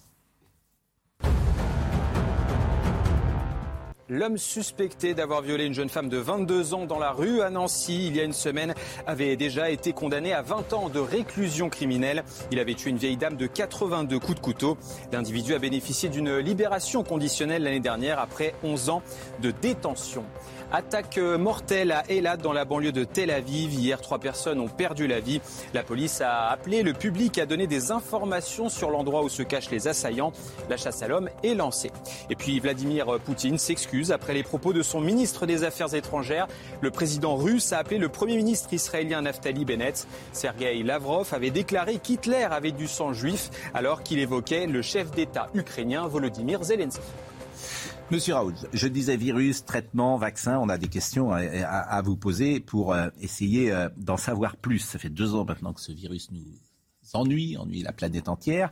Et je voudrais savoir ce que vous pensez précisément aujourd'hui de ce virus avec le recul que nous avons. Je suis frappé d'entendre parfois des gens qui ont été euh, infectés, qui ont été malades, fatigués pendant huit jours, mais qui sont encore fatigués huit jours, quinze jours, trois semaines après, et de, qui euh, euh, font des Covid longs. J'ai jamais entendu parler de maladies infectieuses longs, la grippe long, j'ai jamais entendu parler de cela. Donc quelles sont aujourd'hui les certitudes que nous avons sur ce virus et quelles sont les choses que nous ne savons pas? Alors, si on met les choses en perspective, maintenant, deux ans après, est-ce que vous pensez que l'espérance de vie des humains a diminué depuis deux ans? La réponse est non. Est-ce que vous pensez que la population humaine a diminué en France ou dans le monde depuis deux ans? La réponse est non. En France, l'espérance de vie a un peu diminué en 2020 parce que la gestion du début de la crise a été une catastrophe organisationnelle qui, devrait amener à avoir une vraie réflexion sur comment on fait face à un événement chaotique imprévu, ce qui est un peu compliqué, mais comme moi j'ai écrit il y a 20 ans un, rapport là-dessus, je ne vais pas le refaire. Mm. Il suffit de faire ce que j'écrivais il y a 20 ans. Je pense que c'est pas trop ma question. Hein. La deuxième, donc un, c'était votre question telle que je l'interprète. Mm. Euh, un, il ne s'est pas passé la peste. Il s'est passé qu'il y a une nouvelle maladie infectieuse respiratoire qui s'implante, dont maintenant on sait que très vraisemblablement elle vient des chauves-souris qui ont une capacité à multiplier euh, les virus et à faire des épidémies absolument incroyables du fait de leur mode de vie, et donc euh, qui s'est répandue là et qui a l'air de prendre un peu l'allure de ce qu'a pris euh, la grippe à la fin du 19e siècle, au début du 20e siècle, c'est-à-dire au début une forme un peu plus grave qui petit à petit va euh, en Non, mais dans ma question, il y a. Euh, euh, comment dire Vous n'êtes pas, vous, surpris par ce virus. Il y a également cela dans ma question. C'est-à-dire qu'il y a des phénomènes, j'ai le sentiment, qu'on trouve avec ce virus qu'on ne trouvait dans aucun autre virus. Notamment cette affaire de Covid long, de fatigue absolument incroyable, de gens qui sont fatigués, crevés, usés pendant 15 jours, 3 semaines, un mois. C'était cela aussi dans ma question, il y a ça. Ça existait, mais vous ne connaissiez pas. Non, ça existait, vous, savez bien. Ça, il n'y a rien de nouveau pour vous Non, non, non. Le, C'était pas la grippe, encore que ça a été étudié avec moins d'acuité, mais euh, vous savez bien que les gens qui, qui ont fait une hépatite, par exemple, mmh pouvait avoir ce qu'on appelait une asthénie, on n'appelait pas ça de la fatigue à l'époque, pendant six mois, huit mois. Vous vous rappelez, enfin, moi je me souviens, euh, quand j'étais aux affaires à la faculté de médecine, le nombre de demandes de dispense parce que les gens avaient une mononucléose infectieuse. Quand vous aviez une mononucléose infectieuse, vous pouviez rester pendant un an à être complètement épuisé. Et quand vous avez une infection à cytomégalovirus, il en été de même. D'accord. Mais la perte du goût, par exemple, ça existait. Il y a des virus qui vous faisaient perdre de, le goût. Ça existait. Je vais vous raconter une anecdote. Il se trouve qu'une fois, au cours d'un voyage, je reviens au printemps, et donc je fais une infection respiratoire, et je perds d'un coup l'odorat et le goût. Alors que je, suis un, amateur de vin. Et donc ça m'ennuie beaucoup, parce que je ne sens plus rien. Et donc je me demande, qu'est-ce que c'est, c'était avant le Covid, hein, qu'est-ce que c'est que ce truc qui est une infection saisonnière avec perte d'odorat? Et simplement, c'était tout simple, simplement en cherchant sur Internet ce que c'est, eh bien, c'était une infection à para-influenza 3 D'accord Et c'est connu. Et après, j'ai discuté avec des copains spécialisés là-dedans. On dit oui, oui, c'est ce qu'on appelle l'anosmie saisonnière. Donc ça existait. Et c'est la raison pour laquelle on avait commencé tout un programme d'évaluation de recherche sur les infections respiratoires dans mmh. l'Institut pour tester l'anosmie. Et donc le premier malade qu'on a eu, Le premier, avant même qu'on décrive l'anosmie, il nous a dit Je sens plus rien et c'est la faute du médicament. Donc, vous voyez. Donc pour vous, il n'y a pas de fantasme à avoir sur ce vaccin. Vous dites chauve-souris. Certains avaient imaginé que ce soit fabriqué artificiellement, etc. Tout ça, vous écartez complètement ça. J'y crois pas parce qu'on on, le voit bien, si vous voulez, l'évolution de ce virus. On voit bien que ce, cette évolu ce, ce, virus, c'est un virus ARN. C'est plein de variants. J'étais le mm. premier euh, dans, dans, le monde à dire qu'il y avait un nouveau variant. Personne n'a écouté ça. Il a fallu six mois pour que les Anglais s'en rendent compte. Donc, euh, ça change tout le temps. C'est un virus ARN. Ça fait plein de plein d'erreurs.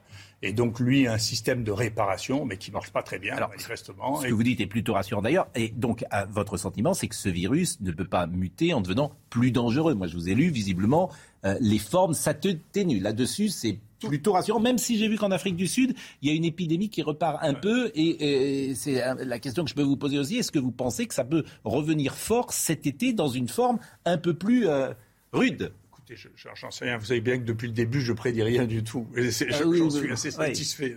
Oui, mais quand vous dites vous n'en savez rien, euh, votre connaissance vous fait dire que ça s'atténue. Ma, connaissance, si vous voulez, pour, pour, pour essayer de, de, vous dire la, la manière dont les, les, gens qui font de l'histoire des épidémies euh, virales réfléchissent, elle est basée sur un, un, modèle qui est le modèle de la, de la myxomatose, qui est une maladie des, des lapins, hein, qui a été importée en Australie pour, pour essayer de détruire le, la surpopulation de lapins, mais qui a tellement détruit qu'il y avait une mortalité de 100%.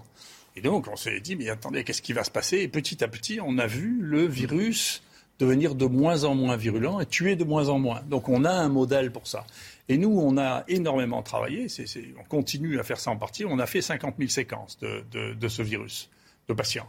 Et donc on voit ce qui se passe. Et ce qui se passe, c'est que l'évolution naturelle de ce virus, c'est d'accumuler les mutations, et il fait à peu près une mutation fertile, c'est-à-dire capable de donner une nouvelle petite épidémie, 10, 100, 1000 cas, pour 250 qui ne sont pas fertiles. D'accord Et donc, l'évolution naturelle de ce virus, et maintenant on a regardé, c'est la même chose sur la grippe, etc., c'est qu'il fait une mutation en moyenne tous les 15 jours, et il est capable de supporter 7 à 8 mutations inutiles, non fertiles, et à ce moment-là, il est tellement dispersé qu'il disparaît. Donc ça, c'est son évolution naturelle. Et donc, euh, ça veut dire, ça explique pourquoi la plupart de ces pics durent trois mois et demi, tandis que la grippe ne, supporte que cinq, à son stade, ne supporte que cinq mutations. Et donc, au bout de deux mois et demi, ça s'arrête. Alors, moi, je connais vraiment rien en science, hein, ni en virus, ni en quoi que ce soit. Simplement, euh, si en 2020, on avait demandé aux personnes qui étaient fragiles et qui terminaient en réanimation et qui allaient parfois mourir du Covid, si on les avait mis entre guillemets à l'abri, ces gens-là, et que les autres on les avait laissés vivre et qu'on n'avait pris aucune autre mesure, ni masque, euh, ni euh, précaution, euh, ni fermer les magasins, ni, effectivement confinement, etc. Qu'est-ce qui se serait passé? Est-ce que ça, vous pourriez le dire? Ce que je peux vous dire, encore une fois, je, fais de science-fiction ni à l'endroit ni à l'envers. mais j'en lis beaucoup. Ça m'intéresse. Je trouve que c'est les, les, chamans, les gens qui écrivent la science-fiction. Donc, ils, ils voient l'avenir. Mais moi, non. Voilà, je, suis un observateur. c'est mon métier, c'est plus ça. Euh, mais ce que l'on sait, euh, et j'ai eu l'occasion de le dire au président de la République, je lui ai dit, vous savez, il y a un truc que vous avez fait qui a marché. On a. C'est quand on a suivi la mortalité, qu'on suit très très bien la mortalité sur l'INSEE, que des données chiffrées, parce que c'est ça qui m'intéresse, hein, eh bien on voit qu'à partir du moment où on a des mesures spécifiques pour les EHPAD, avec des gens qui sont vaccinés, des gens pour lesquels on contrôle qui rentre, qui sort en faisant des PCR, on a une diminution spectaculaire de la mort des plus de 85 ans, qui sont ceux qui mourraient le plus. Et d'un coup, on voit une baisse très spectaculaire de la mort des, plus de 85 ans. Ce qui veut dire que c'est vrai, vous avez raison, et j'avais fait venir la plus grande star d'épidémiologie au monde, qui s'appelle Ioannidis, qui nous avait fait une, conférence en disant écoutez, voilà, tout ça est complètement dispersé. En réalité, on sait bien qui meurt. Donc il faut se concentrer sur ceux qui ont un risque de mourir. C'est tellement évident, en fait. C'est tellement évident de, de bon sens, tu n'as pas besoin de. Oui, mais méfiez-vous, vous savez, les gens qui disaient, je me souviens plus qui Mais qu'est-ce qui serait, serait, passé quand même euh, Le nombre. Si on n'avait rien fait. De toute manière, je, crois, ce que j'essaie de vous expliquer, c'est que la cinétique du virus est probablement totalement indépendante des mesures que vous prenez. Ça, ça, multiplie. Il faut qu'ils aient atteint un certain nombre de mutations pour disparaître. Ah. Et ça, c'est terrible ce que vous dites, en fait. Alors donc parce que euh, les mesures qui auraient été prises ne sont que politiques. C'est aussi, moi j'ai le sentiment souvent que Emmanuel Macron a répondu à une demande, les gens avaient la trouille, hmm. il avait peur, il a répondu politiquement à cette demande. Lui, je ne sais pas s'il était convaincu ou pas, mais il a eu cette intelligence de répondre à la demande. Et ce que vous me dites, c'est que tout ce qu'on a fait, en fait, on n'aurait rien fait si été la même chose. C'est-à-dire que quand je lis parfois, il y aurait eu 100 000 morts de plus, 200 000 morts de plus, 300, tout ça, c'est pas. C'est fantaisie. Non, mais. C'est fantaisie. C'est fantaisie. Si, vous voulez, ce que l'on sait maintenant, ce, que, ce qui est en train d'ailleurs d'apprendre un certain nombre de pays, D'abord, il y a une chose, il ne faut pas faire le malin dans la vie, en général. Et donc, quand on, quand on est face aux épidémies, il ne faut pas faire les malins non plus en disant, regardez, nous, nous, on s'en est très bien tiré, on s'en est très bien tiré, on s'est pas très bien tiré. Parce que les gens qui étaient dans une situation où ils étaient capables d'être isolés n'ont eu au départ qu'un seul variant. D'accord? C'est le cas de la Chine, ça a été le cas de la Nouvelle-Zélande, c'est le cas de l'Australie.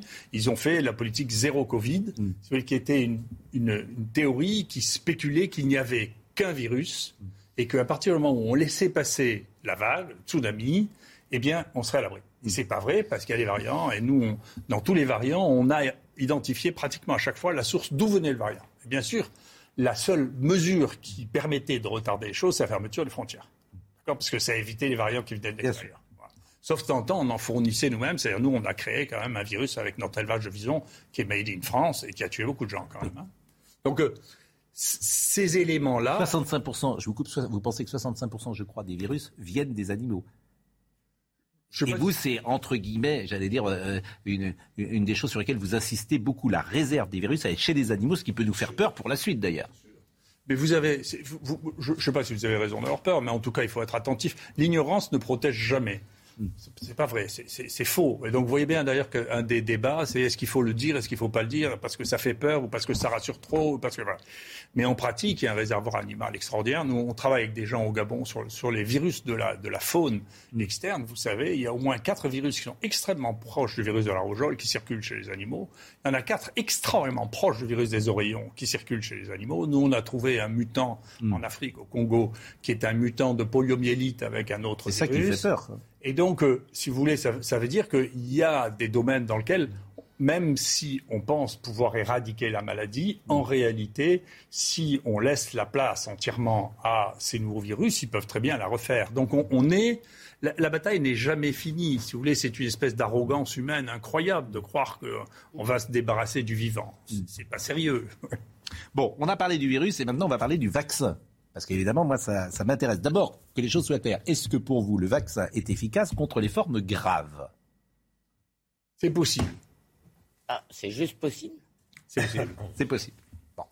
Euh, il est 10h14, euh, on va faire euh, une pause de deux secondes. C'est passionnant de vous écouter. D'abord, ça nous fait très plaisir hein, que vous soyez là, parce que nous, on vous a évidemment beaucoup écouté depuis deux ans. Et puis, au-delà du médecin que vous disiez, le regard que vous portez sur la société, sur les hommes, quelque chose chez vous qui pouvait être intéressant dans ce discours et qui aussi pouvait toucher, je pense, les, les téléspectateurs. Alors, il est 10h15, Michael Dos Santos. Le Parti socialiste a validé l'accord avec la France insoumise pour les législatives. Cette nuit, après 4 heures de débat tendu, le Conseil national du PS l'a adopté avec 62% des voix. Ce oui, c'est l'alliance entre LFI, le PS, Europe Écologie Les Verts et le Parti euh, communiste. Information CNews, Reconquête dévoile sa première affiche pour les législatives. Éric Zemmour y figure aux côtés de Bruno Attal, gardien de la paix et candidat à en Auvergne-Rhône-Alpes. Il aura pour adversaire le militant de la France insoumise, Ta euh, Bouafs. Et puis pas de finale d'Europa Conference League euh, pour l'OM, ultra dominateur mais vite privé de Dimitri Payet. Blessé, Marseille n'est pas parvenu hier soir à refaire son retard sur le Feyenoord de Rotterdam. Score final 0 à 0. Carnet de guerre Covid-19, le professeur Raoult, c'est aux éditions Michel Lafon. Laissons les médecins s'occuper des malades. Voilà ce que vous écrivez le 17 août 2021. Euh, euh, on disait que l'efficacité était de 99%. Vous parlez de la vaccination, puis 95% avec le Pfizer. Maintenant, les études récentes de la Mayo Clinique avec euh, l'état actuel de l'épidémie donnent des chiffres de 40%.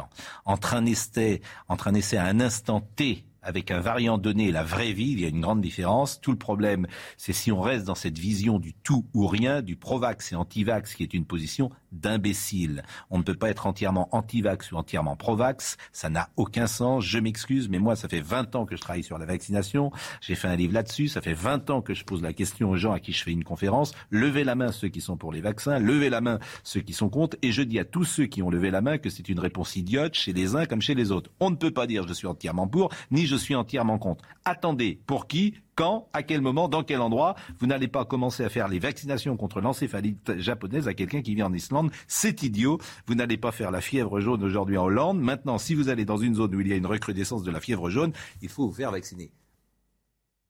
Oui, je suis d'accord avec vous, mais c'est pas du tout ce qui a été fait depuis 2020 par la politique sanitaire où on envoyait tout le monde à la vaccination. je, suis content que, vous, aimez mes, mes, discrétions philosophiques parce que je vais vous en faire une. Euh, voyez, pour quelqu'un que vous connaissez sûrement, en tout cas vous le connaissez vous sûrement, euh, Gaucher disait qu'un des problèmes de notre civilisation, c'est le désenchantement. Et je pense qu'il avait raison et qu'il se trompait. C'est-à-dire que c'est vrai que la religion a disparu, mais en réalité, elle a été remplacée par une religion du progrès. C'est ce que dit Christopher Lash. Absolument, Christopher Lash, très, très bonne lecture. donc, ce qui s'est passé, c'est que on a euh, Christopher Lash exprime ça d'une manière absolument extraordinaire. On a remplacé la providence que l'on on, appelait au secours pendant les épidémies. On faisait défiler des statues, on, faisait des prières, on faisait pour mettre à la fin à l'épidémie. Et là, la providence a été remplacée par le progrès. Et donc l'idée de la providence, c'est le progrès. Et l'idée de la providence, ça a été le vaccin. Et donc tout a été fait. Toutes nos sociétés se sont mises dans l'angoisse de ça y est, ça y est, ça y est, on va avoir le vaccin. Et moi, je, vous assure, on, a été, euh, après les caricatures, c'est tellement facile, on a été le premier centre à Marseille à faire des vaccins. D'accord? On fait des vaccins, les gens qui voulaient faire des vaccins ou qui étaient dans le cadre ce qui était. Mais vous savez, il y avait des gens qui, quand ils étaient vaccinés, pleuraient de joie d'être vaccinés. Il y a des gens qui hurlaient de, la joie d'être vaccinés. C'est-à-dire que le vaccin n'était plus perçu comme étant quelque chose qui avait un rôle donné pour une fonction donnée, mmh. mais pour étant la providence. Mmh. D'accord? Et donc, il est sorti de l'espace de la médecine pour rentrer dans un espace symbolique, si vous voulez, et qui fait que ça a amené à des tensions aussi extrêmes dont vous parliez, vous voyez, les mm. pro-vax et les anti-vax, qui deviennent une espèce de, guerre dans laquelle moi je ne me reconnais absolument pas. mais c'est entendu, mais sur euh, ce vaccin précisément, quand je vous pose la question, est-ce qu'il euh, lutte contre les maladies graves, vous dites c'est possible. Si vous voulez, les, analyses que, nous avons, il y a des choses que moi j'ai vues assez rapidement et que, les uns et les autres euh, ont pu voir ultérieurement. Euh, nous, relativement précocement, on a bien vu qu'il y avait des échecs vaccinaux très très rapidement. C'est un peu compliqué. je suis en train de, dépioter l'histoire. au moment du Delta, il y avait toute une partie qui, qui a été omise par, par Pfizer, mais qu'on a trouvé depuis qu'ils ont publié leurs données, c'est que, euh, et on a été scoopé cette fois par des Californiens qui ont publié ça avant nous, c'est qu'il y avait une période, pendant que c'était Delta, il y avait une période de d'infection très importante dans les 15 jours qui suivaient la vaccination. Et oui, mais tout le monde a vu ça autour de lui. T'as pas besoin de... Dans toutes les études, je voulais vous poser moi cette question. Ultérieurement sur les mm. vaccins, mm ils ont toujours dit on commence après 15 jours parce qu'avant on n'est pas immunisé. Hmm. Et donc nous on trouve maintenant, puis on dépiote le système, on trouve qu'en réalité hmm. le vaccin entraîne euh, des anticorps facilitants hmm. qui disparaissent relativement rapidement, mais qu'on voit dans les 15 premiers jours, à condition que la zone des anticorps facilitants soit présente, ce qui est le cas de Delta. Donc pour Delta, ce que vous voyez, c'est qu'il y avait des cas tout de suite après, et puis après il n'y en a plus, et puis après ils réapparaissent parce que l'efficacité du vaccin est de 3-4 mois. Mais ça c'est frappant, c'est que tout le monde a été frappé. Mais c'est pas vrai sur Omicron. Non, c'est pas vrai sur Omicron. Je suis d'accord, mais, le réel, il existe. vous savez pourquoi ça existe C'est pas vrai. Non, je ne sais pas pourquoi. Je vais vous le dire. Euh, c'est parce que y a cette zone-là, il y a une zone dans la spike qui correspond à une zone d'anticorps facilitant, ce que nous on dit. Cette zone est entièrement conservée dans ce virus, sauf chez Omicron, dans lequel il y a une mutation, et Omicron n'est plus sensible à ces anticorps facilitants, mais en revanche, comme il a changé toute la partie la plus antigénique, il n'est pas sensible au vaccin non plus. Donc la durée de protection d'Omicron est très faible, un mois et demi peut-être, hein. mm. mais même ce que je dis là maintenant, le CDC dit ça, il dit attendez, il faut le réserver, ça, y compris les, boosters, aux gens qui ont plus de 60 ans, parce que mm. la durée de protection et l'efficacité de la protection. Ça n'avait pas de sens, selon vous, de vacciner des gosses de 15 ans ou de 18 ans? Je, je si ça avait un sens, je ne l'ai pas compris. Voilà. Et, évidemment, le, sens dans cette pandémie, euh, c'était euh, de protéger ceux qui font euh, des formes graves et qui vont en réanimation et qui pouvaient. Ça, c'était une approche, je trouve encore, c'est une approche médicale. C'est-à-dire de dire, écoutez, quel est, à chaque fois qu'on est en face d'un patient, on doit réfléchir et quel est le risque euh, possible et quel est le bénéfice attendu. Donc il faut quantifier le bénéfice et ensuite voir si le risque en vaut la peine. Le climat général, pourquoi il n'y a pas de consensus? Pourquoi on a vu des médecins vous attaquer? Pourquoi euh, on pourrait imaginer quand même que sur ces sujets-là, il y a une sorte de consensus, puisque vous travaillez euh, précisément sur des études, vous avez les mêmes données, chacun peut tirer les mêmes conclusions quand même de ces données. vous savez, c'est un truc de, je m'excuse, c'est un truc de dictature, ça le consensus. Ça, c'est une horreur de, comment dire, il peut avoir de dictature, il peut avoir un consensus quand même pour savoir si un vaccin est efficace ou pas. Non, non, non. Si on n'a pas, d'abord, si on n'a pas toutes les données, si on les regarde pas. non, mais, attendez, attendez. Moi, quand j'ai commencé à parler des variants, j'en ai parlé au ministre de la Santé. J'ai vu Bruno Lina, qui était le responsable scientifique de ça, dire il n'y a pas de variant, il n'y a pas de mutant chez ce virus. C'est virus ARN, tout le monde sait que tout, toutes les 10 000 fois, toutes les 10 000 mais, Oui, mais c'est tellement évident. Alors, d'où ma question. C'est-à-dire que la personne que vous avez connue, que, que vous venez de citer, Monsieur Lina, c'est quelqu'un de très important dans votre milieu. C'est quelqu'un de respecté. C'est quelqu'un que j'ai vu pendant deux ans sur les plateaux de télévision. Donc lui, il dit, il n'y a pas de... Mais c'est pas ce que c'est qu'une séquence, c'est pas ce que c'est qu'un génome. Enfin, vous vous rendez pas compte. Il y a plusieurs spécificités. Il y en a une, d'ailleurs, c'est comme ça que j'ai eu des, des, des, rapports très euh, intéressants à un moment avec le président. C'est que euh, la séquence, les, les, Français font une science, ont fait une science biologique pendant des années qui était une science très intellectuelle, très déductive. D'accord? Et moi, je suis un paysan de la science. J'ai adoré la séquence parce que quand vous faites une séquence ou quand vous décrivez un microbe, c'est mon, orgueil à moi, vous pouvez revenir 100 ans, 1000 ans ou 10 000 ans après, c'est toujours vrai. Est-ce que les déductions que vous avez faites en montant des choses au laboratoire, souvent ça ne dure pas 10 ans. Et donc cette stabilité, moi, me plaisait, mais elle est bêta-sonne, vous savez, de faire de la séquence, la séquence. Donc moi, j'ai commencé à faire de la séquence euh, avant les années 2000. Donc j'ai séquencé énormément de choses. Et donc j'ai l'habitude de regarder les séquences, je fais ça, je regarde.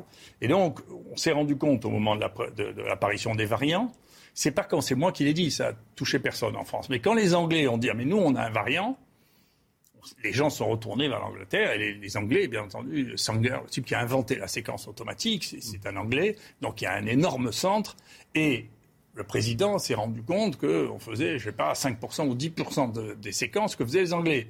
Et que parmi ceux qui faisaient les séquences, essentiellement, c'était moi qui faisais les séquences. Donc, on m'a appelé, on a parlé, il m'a dit, écoutez, je veux faire un plan séquence, qui a été fait? On a eu, grâce à ça, un très gros équipement. La France est en train de rattraper son retard. Mais si vous faites des séquences, mais que vous ne les regardez pas, c'est comme si vous en faisiez pas, vous savez. Bon, on a parlé évidemment euh, du virus des vaccins. Euh, question euh, accessoire, ou pas accessoire d'ailleurs, annexe. Est-ce que vous avez le sentiment de vous être trompé euh, sur votre analyse euh, sur ces deux dernières années? Eh bien, vous avez la réponse. Si j'écris tout ce que je dis, c'est un verbatim, ça. Hein. Mm. Donc j'ai fait deux verbatims mm. de tout ce que j'ai dit. Mm. J'ai rien enlevé. Hein. Vous pouvez regarder. Oui, bien sûr. Vous regarderez, vous verrez. Donc j'ai et, moi, comme je sais à l'avance que je vais écrire ce que je dis, j'essaie d'éviter d'écrire, de dire des bêtises, parce que j'aurai des remords mm. au moment où j'enverrai la version écrite. Est-ce que vous avez le sentiment de mal avoir appréhendé cette épidémie, ce virus ou ce vaccin ou ce traitement, puisqu'on a parlé aussi de l'hydroxychloroquine depuis deux ans Non, non, non. Donc vous rediriez aujourd'hui ce que vous avez dit il y a deux ans ah, je ne pourrais pas le dire exactement parce qu'il y a des choses. C'est le mot grippette qu'on vous a non, souvent. Jamais dit grippette. Regardez les mails. D'accord. Non mais non mais il faut pas croire ce que disent les journalistes. Je m'excuse. je, suis bien d'accord avec vous parce que je les connais. Mais de temps en temps, on peut aussi de temps en temps les croire. Alors vous avez parfois des supporters au-delà de euh, comment dire de l'aspect médical, mais sur ce que vous dites, sur euh, le côté entre guillemets philosophique. Et c'est vrai que Nathan Dever, souvent je l'ai entendu, vous avez été sensible au discours de M. Raoult euh, sur ce plateau. Oui, tout à fait. Alors en précisant une chose, c'est-à-dire que n'ayant aucune compétence scientifique, je ne me suis jamais permis pardon, de m'exprimer sur des débats scientifiques, par exemple, et j'étais même très étonné de voir des gens se prononcer euh, sur la chloroquine, les vertus ou les, méfaits de la chloroquine quand ils n'étaient pas scientifiques. ce sont des débats extrêmement techniques, extrêmement complexes. Ça, c'est une chose. En revanche, en tant que citoyen, ce que nous sommes tous, et ce qui ne demande pas d'avoir des, compétences spécifiques, quant aux principes euh, philosophiques ou épistémologiques qui étaient impliqués et engagés par euh, la, démarche de, de Didier Raoult, j'en j'en énumérerai plusieurs, mais premièrement, il y avait il y avait l'idée que, euh, je dirais, un certain rapport euh, au risque. C'est-à-dire que quand, dans la première période, on a vu beaucoup de médecins qui disaient ne prenons pas de risques, ne faisons rien, ne guérissons pas les malades, etc., eh bien, euh, Didier Raoult voulait proposer quelque chose, d'expérimenter une, possibilité de, traitement. Et ça, même sans savoir si le traitement marche ou non, on peut avoir un avis sur la question de savoir s'il il faut ou non essayer de faire cela. Deuxièmement, c'était un rapport, je dirais aussi, différent à la science. C'est-à-dire, un, euh, il y a eu chez Didier Raoult une critique euh, euh, rationnelle, intelligente des, mesures sanitaires qui étaient mises en perspective avec d'autres maladies, avec d'autres époques. Tout à l'heure, vous parliez de la, peste pour comparer avec, le, le, coronavirus. Moi, si j'avais une question à vous poser, c'était que là, quand vous fournissiez cette explication sur la religion du progrès, est-ce que vous diriez aussi que l'épidémie du coronavirus, elle a été le symptôme d'un changement de rapport à la mort? C'est-à-dire d'une non-acceptation dans certaines sociétés, euh, peut-être dans la nôtre, de la finitude humaine, et que ça a peut-être trahi aussi cela Je pense que c'est ce que je disais tout à l'heure à propos de, de, l'âge, si vous voulez, c'est que on est dans une fin de cycle. Je ne crois pas, c'est une des raisons pour lesquelles un livre aussi sur lequel je me suis beaucoup disputé sur le plan épistémologique. Je ne suis pas du tout darwinien. Je, ne crois pas à une évolution linéaire. Je crois que ça n'existe pas. Je crois que les évolutions sont toujours cycliques, qu'il y a des effondrements, qu'il y a. Voilà, je crois ça. Et je pense que nous sommes à la fin d'une histoire. Et on a fin d'une histoire sur laquelle on s'est leurré, en particulier si vous regardez toutes, toutes les. sur, sur, sur tout site, si vous voulez, l'évolution de la démographie, les gens vous disiez et vous faisiez croire, nous allons tous continuer comme ça à vivre jusqu'à 120 ans. C'est pas vrai. Alors les premiers qui ont la réversion complète, c'est les États-Unis, où actuellement l'espérance de vie est de 76 ans aux États-Unis, elle est inférieure à celle de Cuba. Et si vous refaisiez actuellement West Side Story, les, les portoricains hmm. vivent deux ans de plus. Et la fin d'une histoire, pardonnez-moi. Que, les, que les Américains. Enfin, c'est un truc. C'est quoi la fin d'une histoire? Je comprends pas. La fin d'une histoire, c'est la fin d'un cycle, la fin d'une société, la, fin, d'une civilisation, c'est la fin de quoi? Si vous voulez, ce que l'on, c'est que si vous regardez la créativité, c'est très intéressant depuis le 21e siècle. Qu'est-ce qu'on a découvert d'important? Vous, êtes terrifié. On n'a rien découvert d'important. Même en littérature. Et donc, ce qui s'est passé, c'est une On rien découvert au XXe siècle Ah, écoutez, moi, j'ai regardé trois sites, dont celui de Nature. Hein. Écoutez, honnêtement, ce que je trouve être les immenses découvertes du XXIe siècle, vous, vous, rapportez de, 1900 à 1920, je vous assure que vous ne voyez pas la même chose. Hein. c'est autre chose. Donc euh, on a un problème qui est que euh, notre développement, qui, s'est très bien développé avec le monde libéral et capitalistique, et a fait une diffusion de ce qui avait été inventé avant.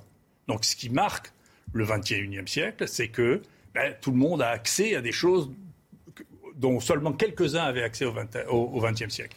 Mais est-ce que ça, ça va faire que les gens vont vivre jusqu'à 120 ans? Pas du tout. Donc euh, les, les nids de ce qui reste comme échecs thérapeutiques actuellement sont tout petits. C'est une des raisons de la crise, si vous voulez, avec les médicaments anciens. C'est qu'en réalité, et ça c'est une vraie question que moi j'ai posée, que je pose beaucoup, c'est qu'on est obligé de rendre obsolètes des médicaments parce que sinon il n'y a pas de place. En réalité, on a besoin d'extrêmement peu de choses qui feraient mieux. Il y a très très peu de niches actuellement qui nécessitent des nouveaux médicaments. Donc il faut détruire les anciens. Et je, veux revenir sur ce que vous dites, qui n'est pas... Par exemple, l'immunothérapie en matière de cancer, c'est pas une euh, découverte fondamentale. C'est n'est pas une découverte fondamentale. Le type qui a découvert ça, vous le savez peut-être, c'est un type qui a, qui, a, subi des choses bien pires que les miennes. C'est Georges Maté. Je, vous suggère de regarder son histoire. Enfin, il a inventé ça dans les années 50. Et le premier qui a fait ça... Et ça, c'est fondamental? C'est fondamental dans la, dans la conception. Après, dans les effets, si vous regardez ce que ça va changer dans l'espérance de vie, vous savez, ça ne va pas changer. Il y, a, y, a un truc qui marche bien, c'est le mélanome. Vous, vous savez probablement, c'est moi qui écris tous les papiers du microbiote associé à l'immunothérapie dans les plus grands journaux du monde. Il, est 10h30. Moi, j'ai un regret, en fait, parce qu'il soit 10h30, euh, puisqu'on va faire le journal de Michael Dos Santos. J'ai un regret parce que j'avais dit on va vous écouter pendant une demi-heure. Mais en fait, on vous aurait dû vous écouter pendant une heure et demie.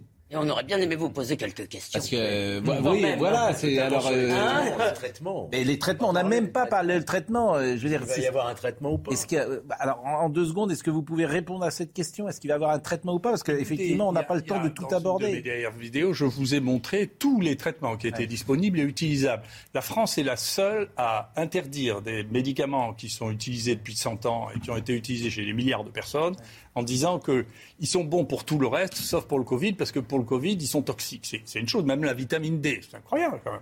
Donc il y, a, il y, a, quand même, on a, quand je vous parle de l'obsolescence, la, NSM qui était euh, la, la, mise sur le marché était destinée à contrôler les nouveaux médicaments pour pas qu'ils fassent payer quatre fois plus d'argent que ce que ça n'en coûtait réellement. Et maintenant, au contraire, c'est un outil pour interdire l'usage de médicaments anciens qu'on connaît parfaitement bien dans de nouvelles, dans de nouvelles indications. C'est extraordinaire. il est 31. Je le dis à Jean-Marc Morandini, on va, on va prendre deux minutes hein, en plus, euh, exceptionnellement euh, Jean-Marc aujourd'hui. Mais non, mais on va prendre deux minutes, mais c'est vraiment très intéressant de vous écouter, évidemment. Euh, Michael Dos Santos le rappelle très rapide des titres, et après, il faut que je vous parle de Philippe Labro, qui fait son émission dimanche soir. Dernier jour d'inscription sur les listes électorales pour euh, voter lors des législatives. Rendez-vous aujourd'hui dans votre mairie ou envoyez un courrier. L'inscription en ligne, elle, est euh, terminée. Les dissidents du Parti socialiste sont prévenus. Après l'accord avec la France euh, insoumise, tous ceux qui se présenteront face à des candidats du NUPS seront exclus du parti. Parmi eux figure Xavier Perra à Saint-Nazaire. Et puis les magasins de bricolage, pas épargnés par la hausse des prix, pénurie des matières premières, hausse du prix du bois, guerre en Ukraine. Les causes sont nombreuses. Pour autant, les anciens les enseignes pardon, ne craignent pas une baisse de la consommation. Extrait très rapide de l'émission de Philippe Labro euh, qui euh, est programmé dimanche soir sur C8.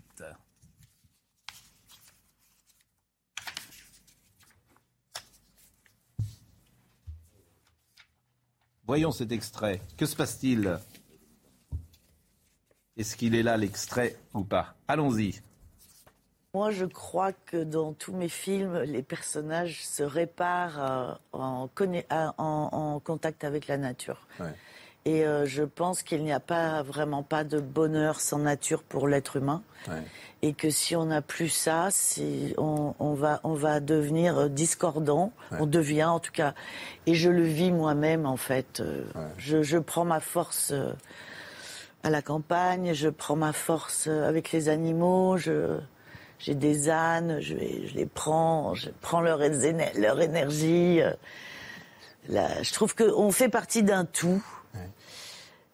C'est cette planète et que euh, tout est vivant partout autour de nous. Mmh. Et on, pille la nature, on, s'en sert comme un buffet, euh, justement avec les énergies, les trucs et tout ça. Là le mot croissance, ça, moi, ça, je, ne peux plus l'entendre en fait. La croissance économique. L'hymne à la nature et à la vie, c'est un livre de Fabienne Berthaud qui sera et, qui sera chez Philippe Labro. L'essentiel chez Labro, c'est tous les euh, dimanches. Ben oui, il est 10h34, on est en retard. Quel dommage qu'on puisse pas continuer cette euh, discussion ensemble. Ah, Pascal, vous devez euh, inviter le professeur qu'on puisse aussi lui poser quelques questions taquines. Eh bien sûr, ah. c'est terminé. Vous reviendrez nous voir ou pas? On a parlé une demi-heure, mais on pourrait rester une heure et demie. Le, destin décidera. Le destin, vous êtes vous plus souvent à Marseille. Hein, le destin. Non, mais vous êtes plus souvent à Marseille qu'à Paris, c'est vrai. Donc la prochaine fois que vous revenez à Paris, on fait une heure ensemble. Comme cela. Ça vous engagement pris. On l'engagement, on fera. Euh, Planning for your next trip? Elevate your travel style with Quince. Quince has all the jet setting essentials you'll want for your next getaway, like European linen, premium luggage options, buttery soft Italian leather bags, and so much more. And is all priced at 50 to 80% less than similar brands. Plus, Quince only works with factories that use safe and ethical manufacturing practices. Pack your bags with high-quality essentials you'll be wearing for vacations to come with Quince. Go to quince.com/pack for free shipping and 365-day returns.